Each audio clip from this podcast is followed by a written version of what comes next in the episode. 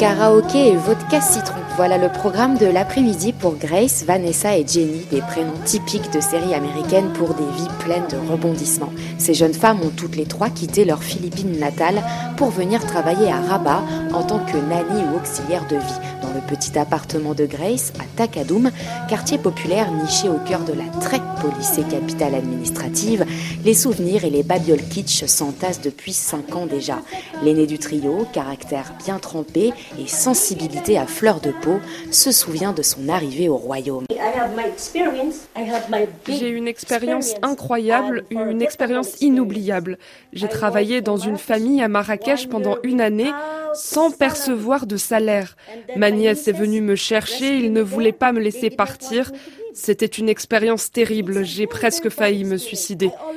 Il m'avait piqué mon passeport, j'ai été au commissariat de Marrakech et le commissaire en chef a été récupérer mon passeport. Avant d'être tirée d'affaires et de s'installer à Rabat, Grace a aussi subi les coups et les humiliations. Une expérience comme celle-là, les Philippines en ont toute une à raconter. Depuis plusieurs années, employer des domestiques philippines est le nouveau must des familles marocaines aisées, car celles-ci sont anglophones et réputées discrètes, au point qu'un nouveau filon s'est créé. Des intermédiaires gèrent le recrutement et la venue des Philippines pour les familles marocaines en échange d'une somme comprise entre 1500 et 3000 euros.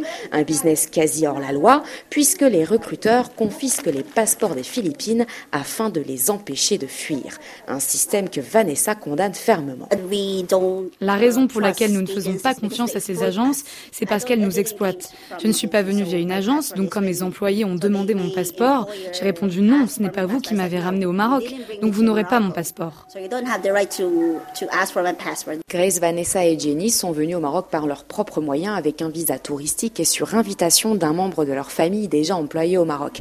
Désormais, elles travaillent pour des familles qui respectent leurs droits et gagnent environ 400 euros par mois, un salaire mirobolant comparé au salaire philippin. Grace, qui a laissé ses enfants au pays, en témoigne. J'ai mes cinq enfants. Je ne peux pas leur apporter tout ce dont ils ont besoin si je reste dans mon pays. C'est le but principal des Philippins. C'est pour ça que les Philippins émigrent. C'est pour soutenir leur famille. Du côté de Jenny, la Benjamine du trio, la vie est beaucoup plus légère. On la surnomme même Jane l'exploratrice et pour cause.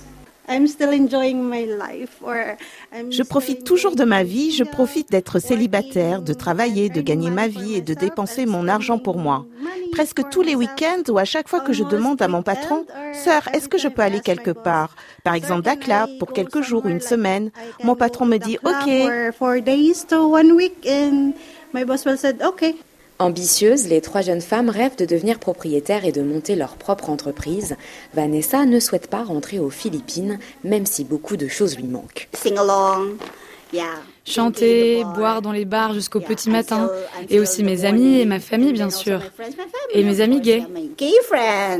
Mais en attendant les fêtes endiablées, un karaoké à Takadoum fera l'affaire. Nina Kozlovski, Casablanca, RFI.